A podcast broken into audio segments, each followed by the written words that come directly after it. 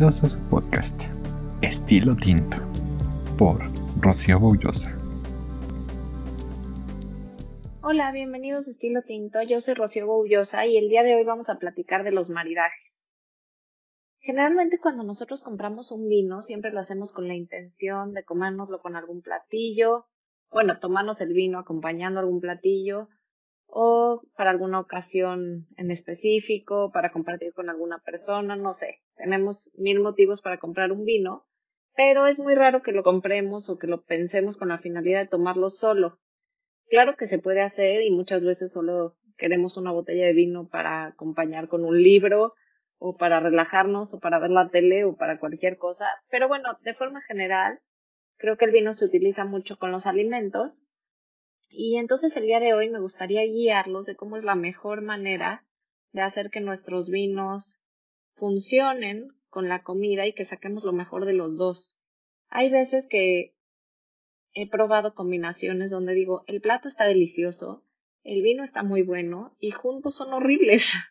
Entonces, sin duda tenemos que encontrar que las sensaciones en los dos se equilibren para que no solamente hagan una buena mancuerna, sino que sepan mejor que estando solos. Algunos de los puntos que les voy a dar hoy, eh, pues son los básicos del maridaje y son los que da la WST, que es la escuela donde yo estudio, me gustan mucho porque creo que son los básicos y creo que son puntos muy importantes a considerar. Entonces son los que yo me baso. Como ya les platicaba, yo soy nivel avanzado, certificado avanzado, de hecho, en vinos y destilados por la WST y actualmente estudio el nivel diploma, que es el más alto al que se puede aspirar en el mundo. Entonces, bueno, estoy muy contenta, pero ha sido un largo y difícil camino. Pero bueno, disfrutando cada paso y bebiendo vino, pues no está tan complicado. Y estos puntos son los que recomienda esa escuela específicamente. Yo me identifico mucho con ellos y creo que he podido comprobarlos todos, entonces los voy a compartir para ver ustedes qué piensan y, y si les funcionan también. El primer punto es combinar platillos ácidos con vinos ácidos. La razón es que la acidez en la comida provoca que los vinos se perciban más frutales, más dulces en caso de tener azúcar y como con una mm, untuosidad en la boca superior. Entonces, el punto es tratar de que al maridar el vino y el plato, los dos den lo mejor de sí. Mucha gente piensa que si yo junto acidez con acidez, se va a potencializar y va a ser algo horrible y va a estar súper ácido y va a ser muy difícil de comer. De hecho, es exactamente al revés.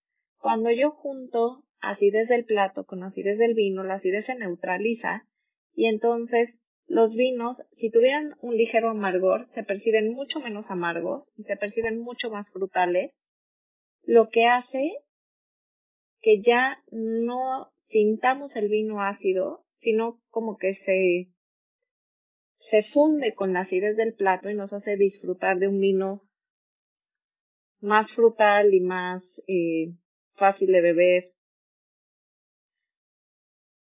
No, no sé cómo explicarlo, como con mucha más densidad. Entonces, bueno, el punto número uno es acidez con acidez, se neutraliza y hace que podamos sacar lo mejor del plato y del vino. El punto número dos, y que se me hace básico porque toda la gente que me toca eh, comúnmente quiere hacerlo diferente, es que para maridar cosas dulces hay que buscar un vino que sea más dulce que el plato.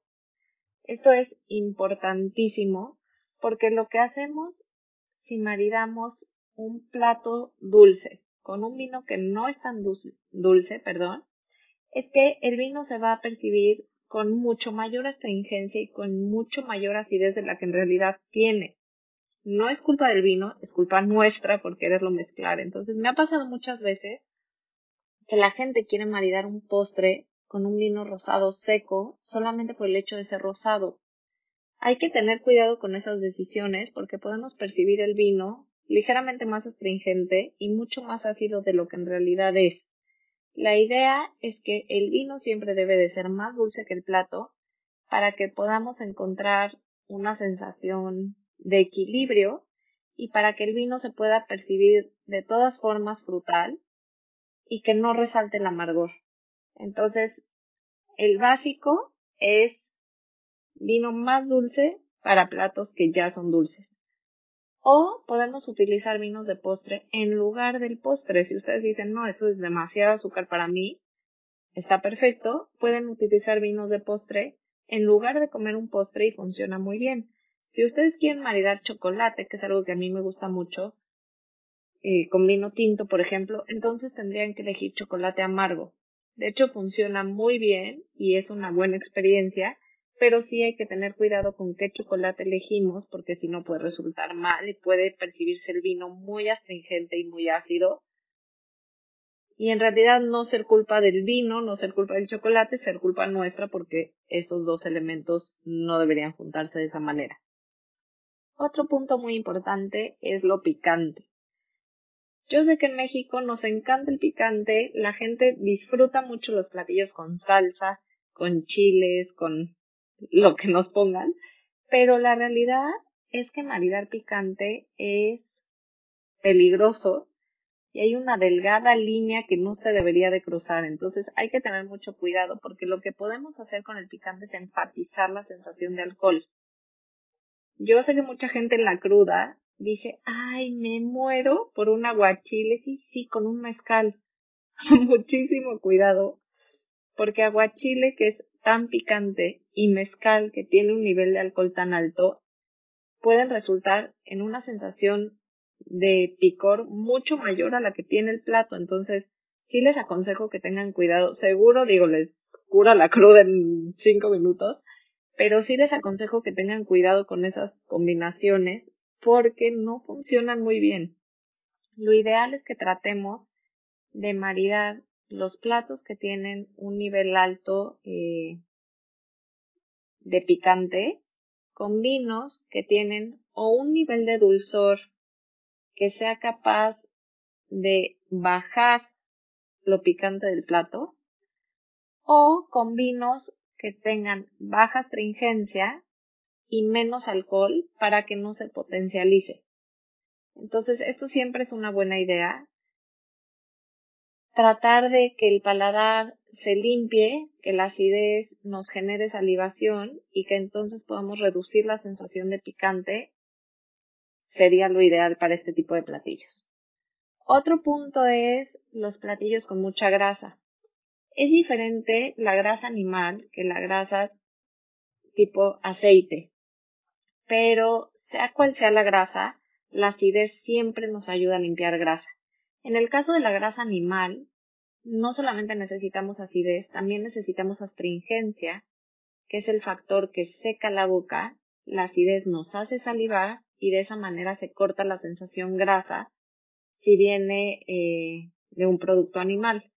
En el caso de que la grasa sea aceite, es mejor elegir vinos altos en acidez, sin importar la astringencia, porque la acidez va a ayudar a que salivemos y entonces eliminemos la sensación de grasa del paladar. Otro punto a considerar son los platillos altos en sal.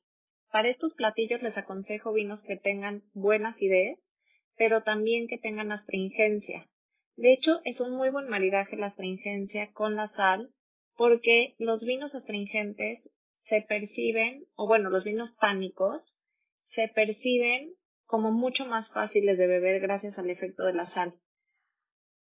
Cuando nosotros queremos hacer un maridaje con carnes que tienen mucha grasa, tenemos que considerar que también tenemos que ponerles una cantidad eh, suficiente de sal, porque el hecho de juntar la sal con la grasa a la hora de maridar nos da como la combinación perfecta para poder soportar un vino alto en tanicidad y acidez. Los vinos tintos de uvas con una carga importante de tanicidad y que además pertenecen a climas cálidos, son vinos con mucha fuerza que soportan cortes gruesos, eh, con mucha grasa, pero que necesitan de la sal para hacer la unión necesaria y para funcionar muy bien en el paladar. Entonces es importante considerar la sal como un como una amalgama entre el plato y el vino a la hora de hacer un maridaje. Sin duda, otro punto muy importante es considerar el peso del plato y el peso del vino.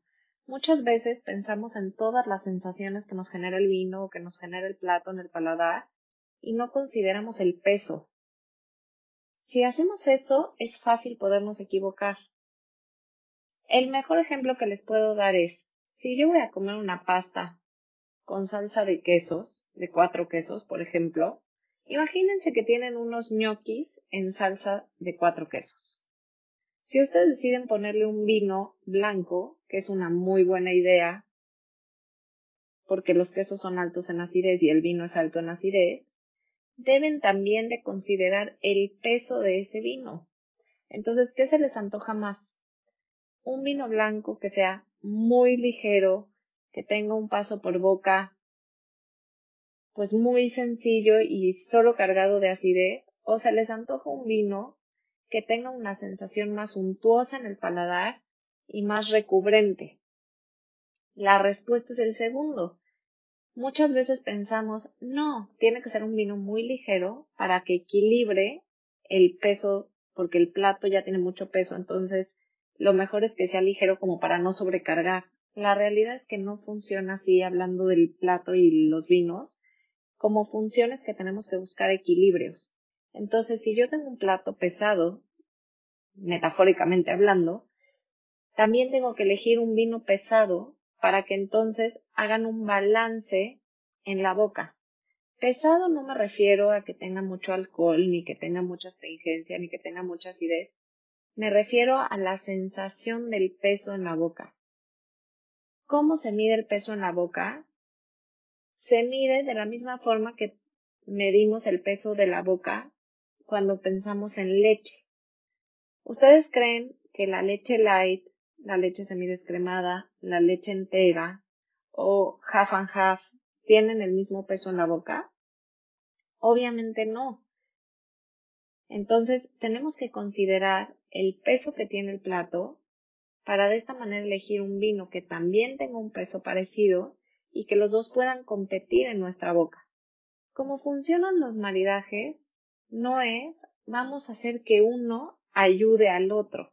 O sea, no tenemos que ayudarle a nadie a quitar acidez, no tenemos que ayudarle a nadie a quitar astringencia ni a quitar grasa. Lo que tenemos que hacer es hacer una amalgama entre los dos. Entonces, lo que tenemos que buscar es que tengan un balance y que encuentren como el punto de equilibrio entre sí. Cómo funciona un maridaje es yo como un bocado del platillo y tomo un trago de vino. Y pienso si puedo percibir el vino y si puedo percibir el plato en mi paladar. Si solo puedo percibir uno, si solo puedo percibir el vino o solo puedo percibir el plato, quiere decir que ese está por encima del otro.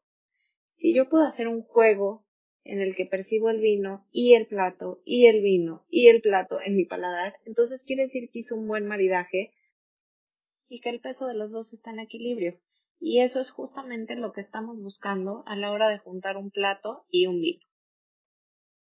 Ahora que ya les di toda la explicación de cómo le pueden hacer para que funcionen, me parece importante que sepan qué sensación provoca en la boca cada una cada uno de los factores que tienen el vino o el plato para que puedan hacerlo ustedes mismos. Entonces yo empecé explicándoles de las ideas de la astringencia y no tomé en cuenta que quizá no saben qué, qué sensaciones se generan en la boca cuando hablo de esto. Entonces, cuando yo pruebo un vino, la acidez es el factor que me hace salivar. Únicamente salivar. Eso es lo que aporta la acidez. Bueno, la sensación que genera la acidez. Otro punto importante son los taninos. Los taninos mm, se demuestran en nuestra boca como una sensación de astringencia. Entonces nos secan la boca y nos hacen percibir como una capa sobre los dientes o sobre los cachetes en la parte interior de la boca, incluso sobre la lengua.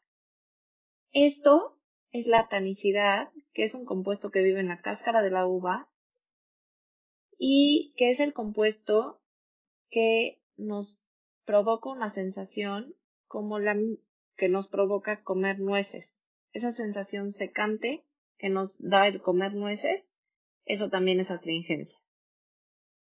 Otro punto importante al probar un vino es la sensación de alcohol. El alcohol se percibe como una sensación caliente en la garganta o en la boca, pero es muy difícil que podamos percibir el calor sobre las encías, al menos que sea un calor, o sea, un alcohol muy alto, perdón, o que seamos personas muy sensibles al alcohol. El resto de las personas que no son tan sensibles solo sienten calor o en el pecho o en la garganta. Otro punto importante al catar un vino es el nivel de dulzor. El nivel de dulzor no está relacionado con qué tan frutal yo percibo el vino. De hecho, muchos vinos tienen una carga frutal importante y nosotros en automático al probar un vino y sentir que es frutal decimos, ah, fruta igual a dulce, entonces por lo tanto este vino es dulce. No funciona así. Hay muchos vinos que no tienen azúcar y que se perciben muy frutales y que nos recuerdan al sabor de diferentes frutas pero sin el factor azúcar. Entonces tenemos que ir más allá y más allá de nuestro instinto al probar algo que ya hemos aprendido a, través de toda nuestra vida y pensar sí, sí creo que sabe a fruta o sí creo que huele a fruta, pero el dulzor se percibe en la lengua. Es como recubrente sobre la lengua. Entonces tengo que pensar, ¿realmente esto es dulce? ¿O solo estoy asumiendo que es dulce porque me sabe frutal? Creo que la siguiente vez que prueben en un vino, si piensan en todas las sensaciones, más allá de los sabores y olores, van a lograr hacer un muy buen maridaje. Y, por supuesto que con los tips que les di hoy, todavía mejor. Muchas gracias por haber estado en este podcast. Síganme para más y si tienen alguna recomendación o un tema que sea de su interés, por favor no duden en decírmelo a través de mis redes sociales. Me pueden encontrar como Rocío Boullosa en Facebook, Instagram o Twitter. Muchas gracias.